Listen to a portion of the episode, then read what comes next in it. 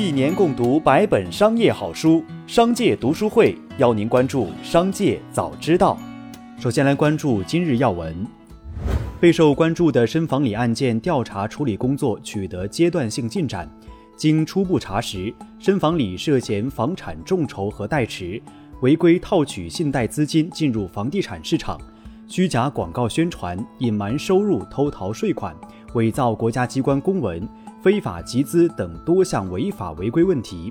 此外，部分中介涉嫌为深房里违法炒房提供便利。目前，两名犯罪嫌疑人被逮捕，三名犯罪嫌疑人被刑事拘留。此前因发表不当言论被内地消费者抵制的维他奶业绩栽了。近日，港股公司维他奶发布中期财报预测。预计截至二零二一年九月三十号止的六个月，公司的经营利润将是亏损五千万元和盈利六千万元之间，与去年二零二零年同期比减少约百分之九十一至百分之一百零七。维他奶给出的解释是，二零二一年七月二号，一份包含不恰当内容而且未经授权的内部备忘录流出，导致中国内地消费者对集团构成负面影响。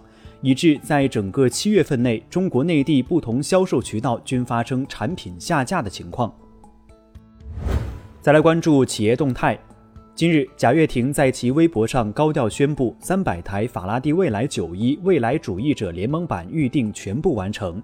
据悉，法拉第未来九一国内价格在两百万元以上，属于豪华电动车。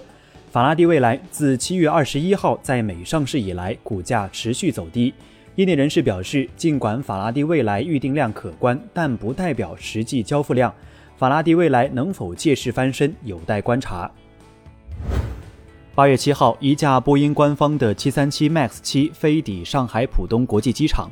据悉，这一架737 MAX 来华是为通过中国民航局审定试飞，为已在中国停飞近两年半的该机型复飞做努力。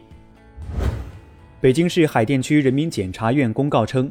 该院在履行职责中发现，腾讯的微信产品青少年模式不符合《中华人民共和国未成年人保护法》相关规定，侵犯未成年人合法权益，涉及公共利益。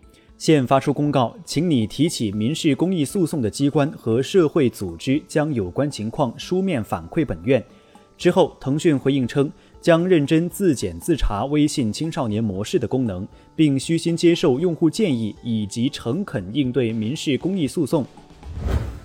在线教育公司 VIPKid 近日表示，将根据双减政策以及相关部门要求调整教学服务，对已经报课的老用户将保障合同正常履行。八月七号起，不再售卖涉境外外教的新课包。八月九号起，不再对老用户开放涉境外外教的课程续费。VIPKid 官方资料显示，其已经拥有超过七万名北美外教以及八十万名付费学员，遍布六十三个国家和地区。币安美国首席执行官布莱恩·布鲁克斯通过社交媒体宣布已经辞职，距其出任该职务不足四个月。布莱恩·布鲁克斯在社交媒体上称存在战略方向的分歧，但未详细说明辞职原因。再来关注产业新闻。据央视新闻报道，根据中国版权协会以及多家专业版权监测机构共同监测发现，针对东京奥运会赛事节目的网络盗版形势严峻。截至八月三号，累计监测到直播侵权链接数达四千七百五十九条。点播侵权链接数量则高达十万三千两百二十一条。其次，短视频侵权现象严重，成为奥运版权保护的难点和重点。截至八月三号，个别重点商业网站的累计侵权链接已经将近三万条，并持续走高。近日，应急管理部等三部门召开会议，要求各平台经济企业需加强安全生产警示教育和配送运输工具合规性检查。引导安全文明配送，要重视劳动者身心健康，优化平台算法，不得制定损害劳动者安全健康的考核指标，有效防范化解新就业形态安全风险，维护外卖骑手等劳动者生命安全和劳动权益。今年七月九号，深圳发布本年度第二批次住宅用地集中出让公告，公开挂牌出让二十二宗住宅用地。总土地面积约八十三点三八公顷。不过，深圳公共资源交易中心在八月六号公告终止上述宗地的挂牌出让工作，具体出让时间另行公告。已缴纳的竞买保证金，深圳土地矿业权交易平台将原路退回。最后，再把目光转向海外。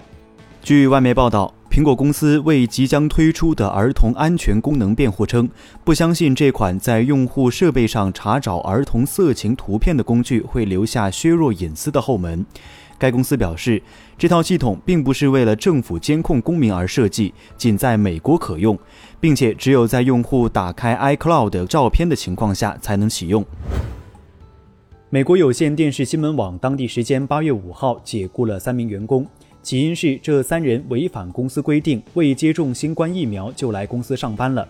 CNN 总裁告诫全体员工，CNN 对未接种疫苗采取零容忍政策。以上就是本期《商界早知道》全部内容，感谢收听，下次再见。